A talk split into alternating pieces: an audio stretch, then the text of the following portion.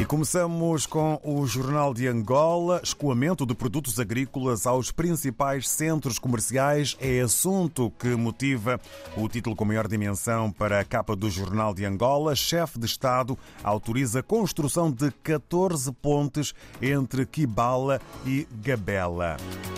Até ao final de janeiro, e este é um outro título e tema, proposta de Código do Imposto sobre o Rendimento das Pessoas Coletivas em consulta pública.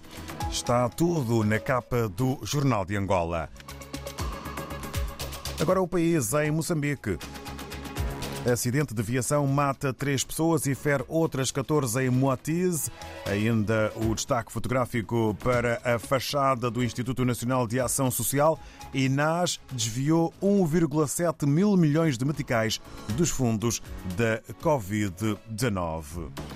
Agora, tempo para saltarmos eh, até à imprensa escrita e não só em Cabo Verde. Segundo a Infopress, presidente da Associação de Turismo de Santiago admite cenário pouco animador sobre o número de turistas que visitaram a ilha.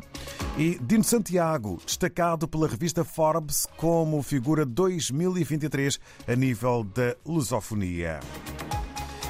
Vamos agora até eh, São Tomé e Príncipe. Segundo a publicação Telanon, a administração da CST, Companhia São Tomense de Telecomunicações, melhorou a comunicação com os trabalhadores e a justiça salarial está à vista. Há ainda uma denúncia pública avançada pelo Telanon. Lucas apresentou o recurso para Supremo Tribunal de Justiça. E no Brasil, Estado de São Paulo, eh, com destaque fotográfico maior para um guardião que preserva eh, manguezal.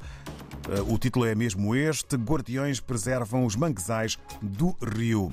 No âmbito da construção civil, mercado imobiliário vê cenário a favor e projeta mais negócios. O jornal brasileiro vai até a Argentina. Letras garrafais para o título: Milei pede ao Congresso mais poder para conter emergência.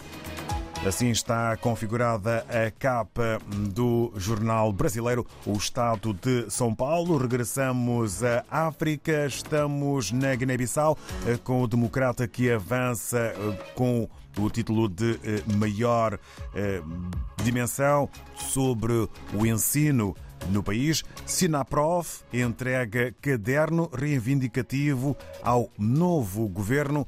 É para já título avançado pelo eh, jornal O Democrata na Guiné-Bissau, no fim desta resenha em que tivemos eh, em foco os jornais de África e também do Brasil.